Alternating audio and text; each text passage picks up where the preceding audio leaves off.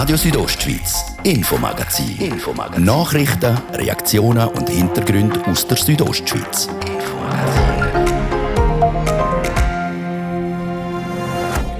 In der Stadt Chur müssen die Organisatoren von grösseren Veranstaltungen künftig für saubere Veranstaltungen gerade stehen. Im Abfallgesetz ist eine neue gesetzliche Bestimmung hineingekommen und die heißt Stopp Wegwerfgeschirr. Die Stadträtin Meissen im Interview. Die, die das Volk zählen, die haben zählt und stellen fest, Graubünden hat 200.000er Marken knackt. Wir berichten, wie das zustande ist. Und es hat Poltern wie am Morgen gestern ob St. Antonio bei der Sulzfloh. Ein happiger Feldsturz. Was genau passiert ist, erklärt der für derartige Naturgefahren zuständige Experte der Gemeinde. Und ohne Jagd kommt das Infomagazin natürlich nicht aus. Ein prominenter Eishockeyspieler erzählt, dass er in dieser Zeit vor allem auch die Natur genießt. Und dann sind wir auch im Schloss von Zitzers, wo man bald kann wohnen kann. Beispielsweise in einer 5,5 Zimmerwohnung Kostenpunkt 2,6 Millionen Franken. Das ist das Infomagazin auf RSO vom Freitag, am 3. September. Im Studio der Martin de Blases. Einen guten Abend.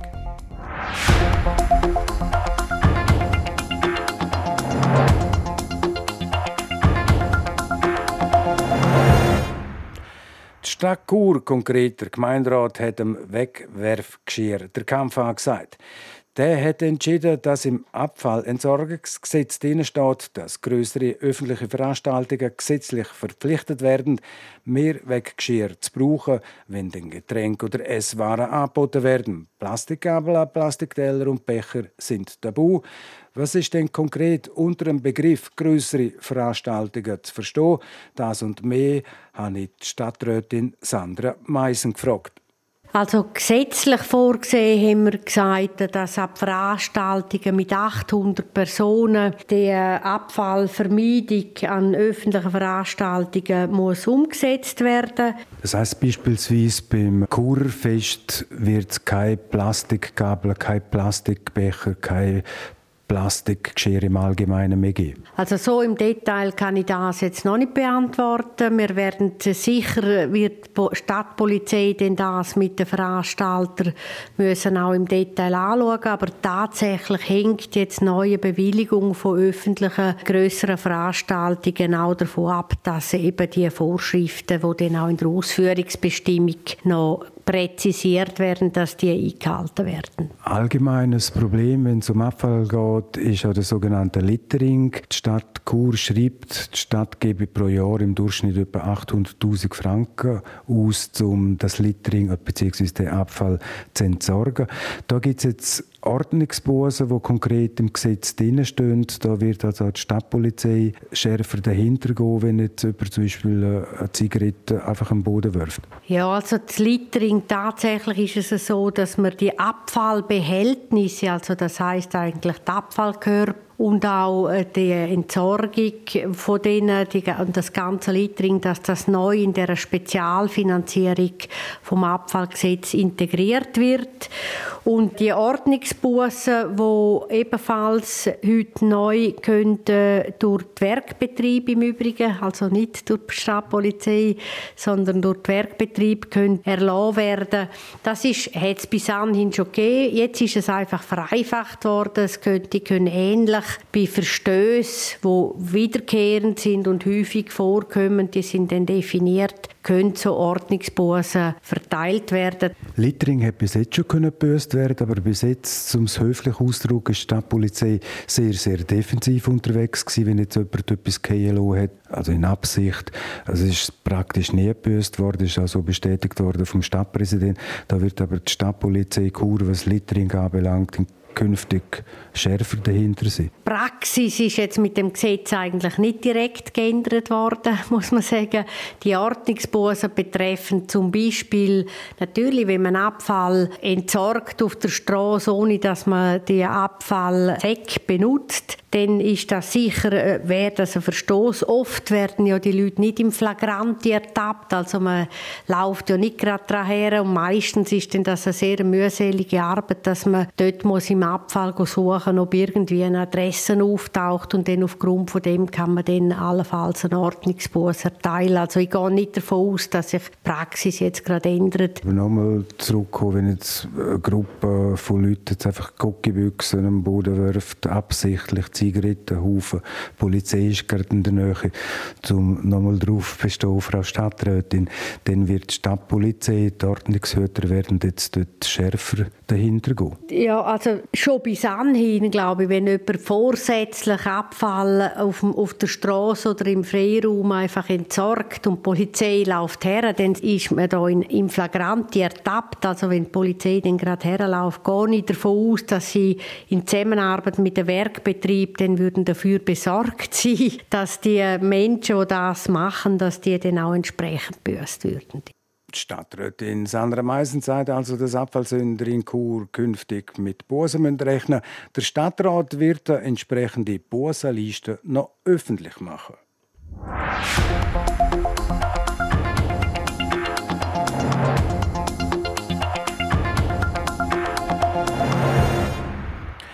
Der Kanton Graubünden der hat eine Marke knackt oder in anderen Worten noch nie haben im Kanton Graubünden so viele Menschen gelebt. Das zeigen die neuesten Zahlen zu der Volkszählung. Danina Hartmann berichtet. Per 31. Dezember 2020 hat Graubünden eine Einwohnerzahl von 200.096 Personen. Das hat die Volkszählung ergeben, die der Kanton vor kurzem publiziert hat. Somit leben zum ersten Mal mehr als 200.000 Leute in Graubünden. Verglichen mit anderen Kantonen ist das Wachstum aber weniger stark gewesen, sagt Lucius Stricker. Er ist Leiter Statistik und Register beim Amt für Wirtschaft und Tourismus. Also Graubünden hat äh, einen unterdurchschnittliches äh, Bevölkerungswachstum. Es gibt noch gewisse Kantone, wo, wie zum Beispiel äh, Neuenburg, Tessin und Appenzell-Ausserrhoden, die in 2020 sogar eine Bevölkerung einbüßt dass die Bevölkerung im Kanton trotz Geburtenrückgang und erhöhter Sterblichkeit überhaupt gewachsen ist, liegt an der Zuwanderung. Vor allem Leute aus der älteren Generation werden auf der Suche nach einem ruhigen Plätzchen in Graubünden fündig. Das können einerseits langjährige Feriengäste sein, die sich dann entscheiden, kurz vor der Pension ihren Wohnsitz nach Graubünden zu verlegen. Auf der anderen Seite können das aber auch Bündner sein, die während dem Erwerbsleben eher im Mittelland tätig sind und jetzt aufs, aufs Pensionsalter wieder äh, retour kommen. Ein Blick auf die Statistik zeigt somit auch, dass der Altersdurchschnitt bei der Bevölkerung eher hoch ist. Zumindest was der Anteil der Schweizerinnen und Schweizer anbelangt. Dazu der Lucius Stricker. Aktuell die größte Bevölkerungsgruppe sind die 55 bis 59-Jährigen.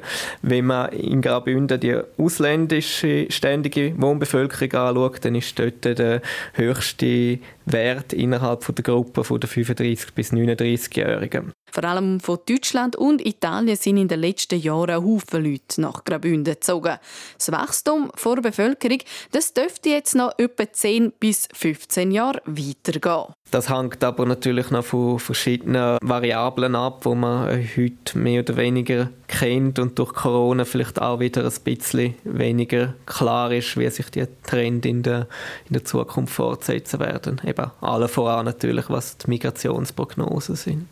Man weiß also noch nicht konkret, wie groß die Bevölkerung in Graubünden noch werden wird, denn das wirkliche Leben ist dynamischer wie die statistischen Voraussagen. Danina Hartmann hat berichtet. Yeah.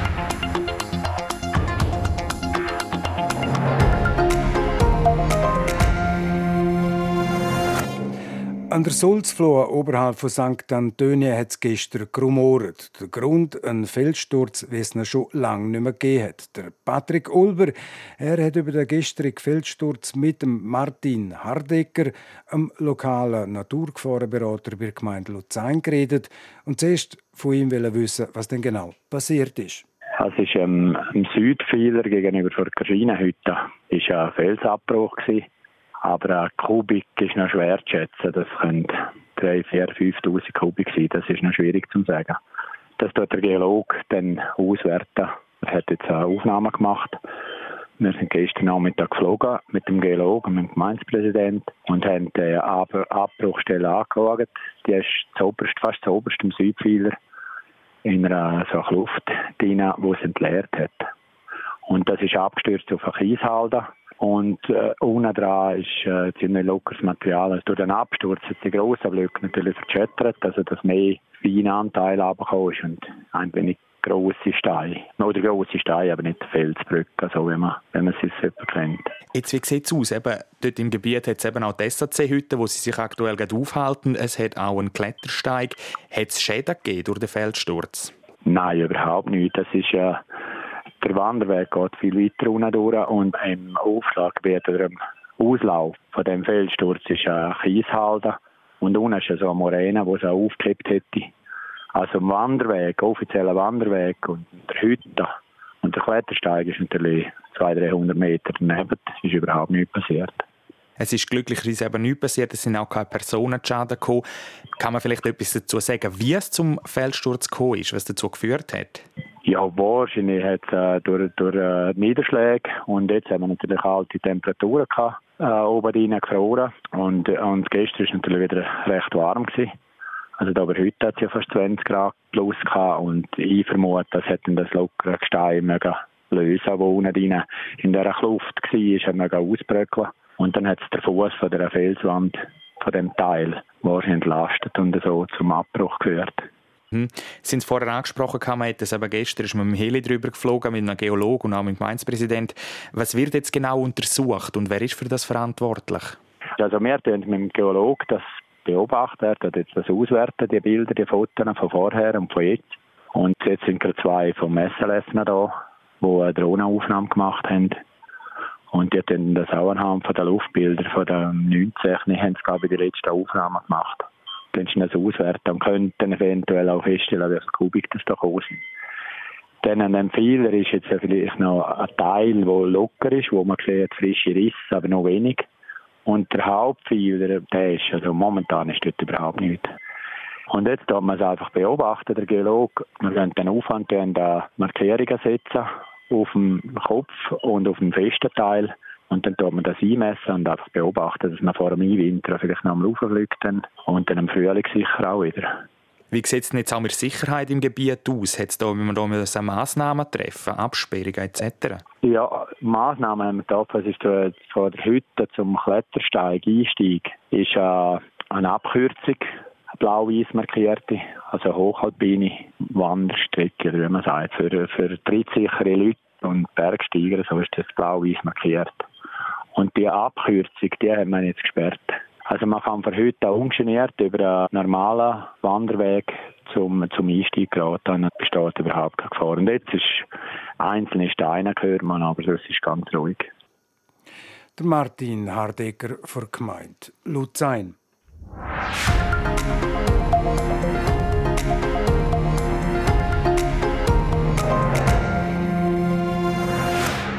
Was für die Fastnächtler die fünfte Jahreszeit ist, ist für die Jäger die Hochjagd. Die hat heute Morgen angefangen. Jährlich gehen etwa 5'500 Jägerinnen und Jäger auf die Pirsch. Danina Hartmann, sie selber geht zwar nicht auf die Jagd, sie hat aber mit einem Jäger geredet, mit einem sehr bekannten Jäger. Tschüss hat er schon einige abgegeben. Aber mehr aufs Goal als auf Tier. Der André Sambühl spielt schon seit er sieben ist, also über 30 Jahre Hockey und ist als Stürmer für die Goal verantwortlich. Als Bündner hat er aber noch eine andere Passion, nämlich die Hochjagd. Ja, ich bin mir Jagd aufgewachsen. Der Eti und der Neni sind schon auf die Jagd und für mich ist das schon noch äh, eine grosse Leidenschaft und äh, ja, mir gefällt das, ja. Seit sieben Jahren hat der André Sambühl die Jagd betent. Das Hockey hat aber gleich noch Vorrang, auch in diesem Jahr. Dieses Jahr ist sicher so, dass du wenig Zeit hast, wenn überhaupt. Und ich hoffe, dass es gleich einmal einen Sonntag oder so gibt, wo ich gehen kann. Aber ja, freue mich gleich, auch wenn es dann wenig, wenig wird sein. Die ersten Spiele der diesjährigen Hockeysaison sind schon gespielt worden und auch während der Jagdzeit gibt es einige Spiele zu bestreiten in der ganzen Schweiz. Der Davoser wird also mehr am Böck als am Wild nachjagen. Wenn dann aber noch Zeit um ist, um auf die Jagd zu gehen, dann macht er vor allem eins, die Zeit geniessen. Ich glaube, es ist allweg hübsch, wenn du mit der Familie auf die Jagd gehen und eine gute Zeit haben. Ich glaube, jedes Mal ist es wieder speziell. Und ich glaube nicht irgendwie, dass ein spezielles Erlebnis hast, sondern einfach viele kleine Sachen. Meine, wenn du irgendwo hockst und nur schon irgendwie kannst Eichhörnchen oder Vögel beobachten, ist schon interessant. Und gleich auch die ganze Spannung, dass jedes Knacken, das du hörst, ist irgendwie das Gefühl, es könnte so sein. Und das finde ich schon noch spannend und interessant. Auf der Bündner Hochjagd kann sich der Andres Ambühl vor allem erholen und hat keinen Stress, um etwas zu schiessen. Nein, dort bin ich eher ruhig und gemütlich. Also gemütlich gar nicht ein bisschen höckeln. Und wenn es sich was ergibt, ist es hübsch. Aber äh, auch wenn, es nicht klappen sollte, ist es gleich cool, ein bisschen Natur sein und einfach die Sache genießen. Und darum, ja, dort schon eher ruhig und gemütlich. An dieser Stelle weiht man Heil nach der Fuß zum Andres Amböhl, natürlich auch allen anderen 5'500 Jägerinnen und Jäger.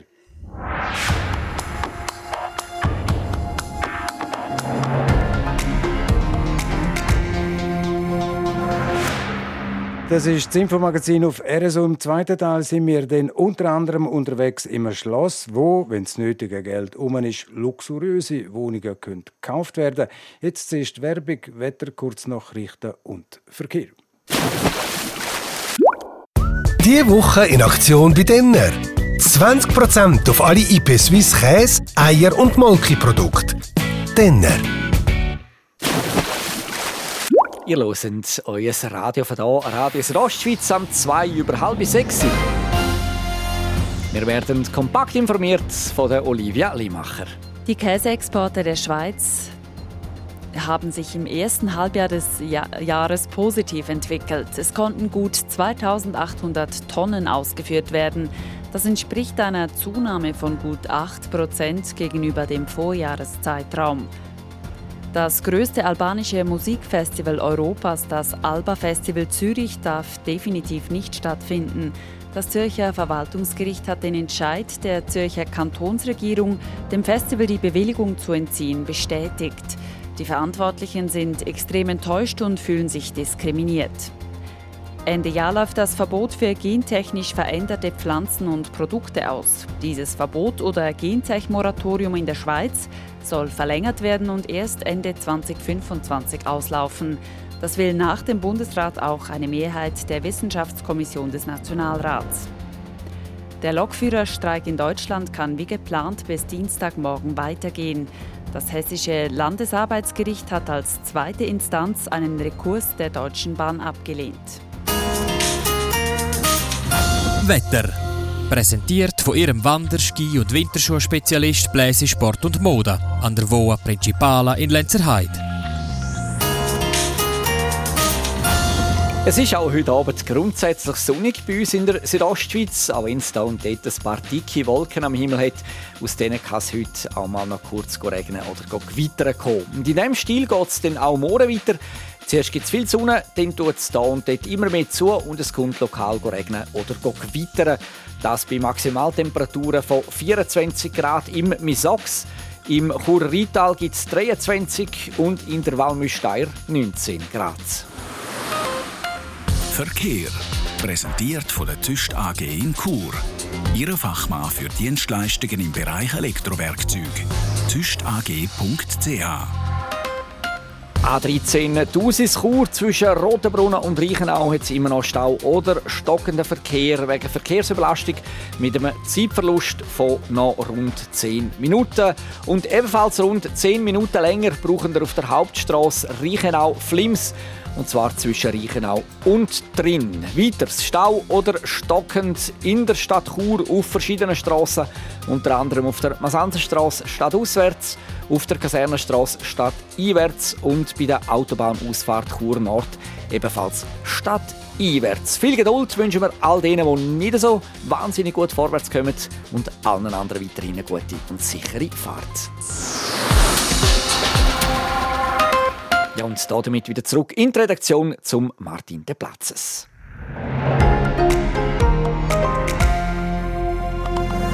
Radio Südostschweiz, Infomagazin. Infomagazin. Nachrichten, Reaktionen und Hintergründe aus der Südostschweiz.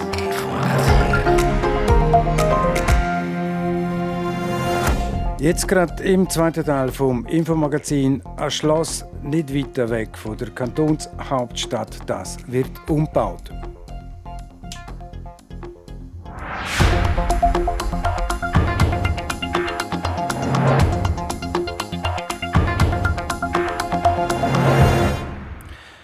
Schloss Besitzers, das wird umgebaut, entstehen dort neue Eigentumswohnungen. Ausgeschrieben sind die schon einzige Voraussetzung, ein genug dickes Portemonnaie. Deborah Lutz berichtet. Vor 300 Jahren ist es als Einfamilienhaus vor adliger Familie von Salis erbaut worden. Später hat dann auch die Kaiserin Zita von Österreich dort gelebt. Seit drei Jahren steht das historische Schloss von Zitzers aber leer. Das soll sich jetzt ändern. Plant sind 23 Eigentumswohnungen. Eine davon ist im ehemaligen Rittersaal, wo auch als Kapelle genutzt worden ist. Wie der ausgesehen wird, erklärt einer von den Investoren, der David Trümpler. Sehr entspannender Raum mit etwa 100 Quadratmeter und 9 Meter Höhe. Und das kann man als Stube nutzen, man kann das als Wohn- und Esszimmer nutzen und hat hinten dran genug andere Räumlichkeiten, wo man kann wohnen, schlafen, arbeiten und so weiter. Leider, aber irgendwie auch logisch, ist so eine Wohnung im Rittersaal nicht günstig. Bekannt werden die Preise nur auf Anfrage. Angst, dass sie die speziellen und auch teuren Wohnungen nicht wegkriegen, hat der David Trümpler aber nicht. Nein, wir, wir sind da alle äh, guten Mutes, weil jede Wohnung ist einzigartig. Also wir haben jetzt nicht äh, 20 Wohnungen, die gleich sind im Schloss äh, und teuer. Es gibt große Wohnungen für über 400 Quadratmeter, dann gibt es Wohnungen um 110 Quadratmeter und das erleichtert sicher den Verkauf dieser Wohnungen. Ein weiterer Vorteil ich, dass man mit einem vertretbaren Budget in einem Schloss wohnen könne, ohne gerade ein Ganzes kaufen zu müssen. Zum Schloss dazu gehört ein großer Schlosspark mit Rebbergen und einem französischen Garten, wo ebenfalls auf Vordermann gebracht werden soll. Um ein Gebäude mit so einer langen Geschichte umzubauen, müssen aber einige Anforderungen erfüllt werden. Darum wird das ganze Projekt von Anfang an vom kantonalen Denkmalpfleger Simon Berger begleitet. Bevor gebaut werden kann, muss nämlich analysiert werden, was unbedingt erhalten werden muss. Dazu gehören verschiedene Aspekte. Also es gibt vor allem hier im, im ersten Stock gibt es Räume, die noch Täferdecken haben, also Holzdecken, auch äh, so gut gearbeitete Decken, die vermutlich auch noch aus der Entstehungszeit sind. Es gibt Stuckaturen in den Räumen, vor allem auch im ehemaligen Rittersaal und auch die Stuckaturen zum Beispiel, die da drin sind, sind erhaltenswert und werden auch erhalten und restauriert. Wegen diesen vielen historischen und darum schützenswerten Teil vom Schloss hätte das Gebäude und der Park ursprünglich auch für die Öffentlichkeit zugänglich sollen bleiben. Geplant war, dass die Gemeinsverwaltung von Zitzers auch ins Schloss zücht. Weil die Zitzerser das aber abgelehnt haben, bleibt jetzt das ganze Schloss nur noch für Private zugänglich. Schade, findet auch der Denkmalpfleger. Ja, also ich bedauere das sehr. Also auch ich muss natürlich jetzt damit umgehen. Es ist eine Käuferschaft, wo, wo da halt ihre Sachen will, will machen Aber ich hätte es sehr begrüßt, wenn das wichtige Gebäude für die Sitzers auch so eine gewisse öffentliche Nutzung auch bekommen hat. Also das ist sehr schade, dass das nicht geklappt hat. Es sehe jetzt aber halt so, so der Simon Berger. Läuft jetzt alles nach Plan, kann Anfangs nächstes Jahr mit dem Umbau vom Schloss angefangen werden. Für die ganze Sanierung rechnet man mit Kosten von ungefähr 37 Millionen Franken. Nebst den Investoren zahlen auch der Bund und der Kanton einen Teil davon. Deborah Lutz hat berichtet.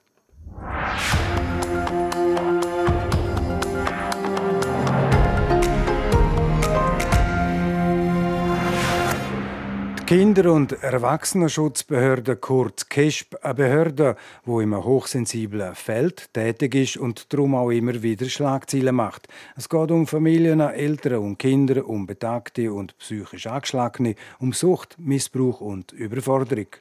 Vor kurzem hat eine Statistik von der unabhängigen Beratungsstelle Kesha aufgezeigt, dass es im Jahr 2020 mehr Konfliktfälle mit der Kesha gegeben hat. Die Zunahme betrifft vor allem bei den erwachsenen Beistandschaften. Der Josias Burger berichtet. Wer in Graubünden wichtige Angelegenheiten nicht allein erledigen oder entscheiden kann, kriegt einen Beistand oder eine Beiständin. Die Beistandsperson hilft zum Beispiel bei Wohnungssuche oder bei finanziellen Fragen. Wir haben vom Leiter der unabhängigen Beratungsstelle Kesha, Bruno Frick, wissen, was das Problem bei der Beistandschaft ist. Im Erwachsenenschutzbereich ist es so, dass die betroffenen Leute selber an, die haben eine Beistandschaft und die beklagen sich, dass die Beistände sehr oft wechseln. Es hat uns Wunder genommen, wie man in Graubünden mit dem Thema umgeht. Der Geschäftsleiter von KESP, der Giuseppe De nimmt Stellung. Wir sind bestrebt, dass die Bestandsperson erhalten bleibt. Das ist auch für Vertrauensbildung, für Akzeptanz sehr wichtig. Aber das Gesetz im Kanton Graubünden sieht vor, dass Berufsbeistandschaften von den Regionen getragen werden von den Gemeinden. Das bedeutet, wenn eine Person flügelt und in eine andere Region umführt, dann muss man auch Beistandsperson austauschen, respektive das Mandat übertragen. Darum schlägt die unabhängige Beratungsstelle Kesha vor, langjährige Bezugspersonen als Beistand einzusetzen. Die Vorteile liegen auf der Hand. Nochmal der Bruno Frick. In den meisten Fällen ist der Vorteil, dass dann die Beziehungsarbeit, wo in der sozialen Arbeit halt grundlegend ist, äh, besser kann ausgeführt werden. Wenn man einander besser kennt, wenn man mehr Zeit miteinander verbracht hat, dann ist Beziehungsarbeit besser möglich. Zu deren Idee sagt der Giuseppe De Funs, Geschäftsleiter von KESP Graubünden. Die Idee von der Langjährigkeit ist natürlich super. Die Frage ist nur, wie man das kann umsetzen kann, aufgrund von der heutigen Gesetzeslage. Eventuell braucht es da Änderungen oder Revisionen im Gesetz. Aber grundsätzlich ist es schon wichtig, dass eine betroffene Person eine gewisse Kontinuität hat. In Graubünden werden etwa ein Drittel der Beistandschaften von Privatpersonen geführt. Zwei Drittel sind Berufsbeistände, die in verschiedenen Regionen organisiert sind. Wir haben nachgefragt beim Amtsleiter für Berufsbeistandschaft Region Imboda mit Sitz in Ems am Bodo Fetz. Was haltet er von langjährigen Bezugspersonen als Beistand? Grundsätzlich ist aber so, wenn man auch Erfahrungen, wenn man zum Beispiel Beistandschaften übernehmen von diesen privaten Mandatsträgern, dass die einfach das Wissen oftmals nicht haben. Wir merken einfach, dass die Führung von diesen Mandaten immer komplexer werden, dass man ein ganzes Heer von administrativen Arbeiten hat. Dort, wo es die einfachen Fälle gibt, zum Beispiel wenn jemand in einem Altersheim ist, wo der Aufwand relativ klein ist, würde ich das sehr unterstützen. Der Bodo Fetz betont auch, wie wichtig ein gutes Team mit genügend Ressourcen ist. Dann kann verhindert werden, dass gerade Berufsbeistände schnell wechseln. Ich habe vor zehn Jahren angefangen oder neuneinhalb. Dort haben wir ganz viel Wechsel gehabt. Das ist äh, fast nicht zu machen, fast nicht zu leisten. Immer wieder den Beistandswechsel und dann wieder neu einschaffen. Und die Leute müssen sich wieder an neue Leute äh, gewöhnen. Das ist ganz mühsam. Es ist da und so, sage ich immer, ist eine Kontinuität bei den Beiständen. Es zeigt sich also, alle Akteure sind bestrebt, dass private Mandatsträger nicht schnell überfordert sind und Berufsbeistände nicht zu fest überlastet werden. Für das braucht es gute gesetzliche Rahmenbedingungen und immer wieder maßgeschneiderte Lösungen. Der Josias Burger hat berichtet. Ja, wir sind in den letzten paar Radio Südostschweiz Sport.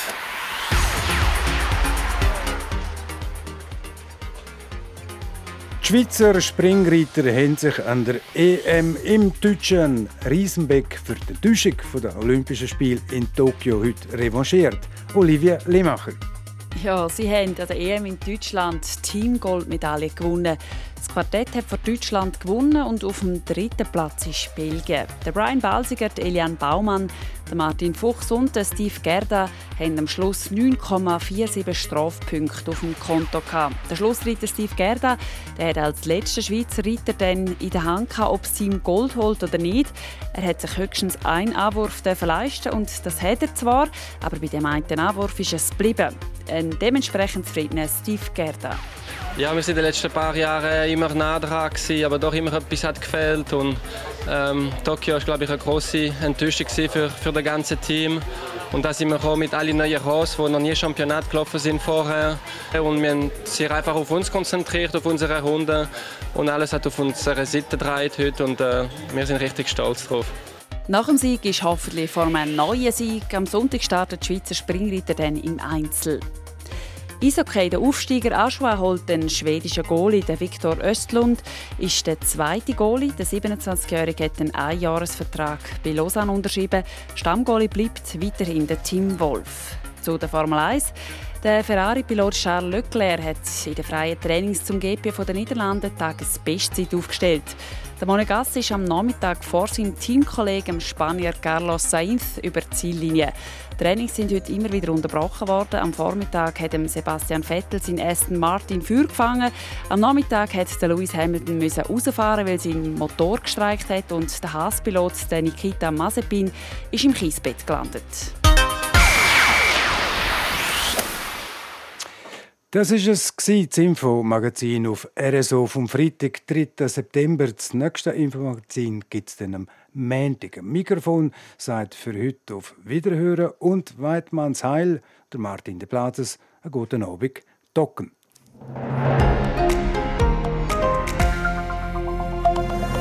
Radio Südostschweiz, Infomagazin. Infomagazin. Nachrichten, Reaktionen und Hintergründe aus der Südostschweiz. Infomagazin.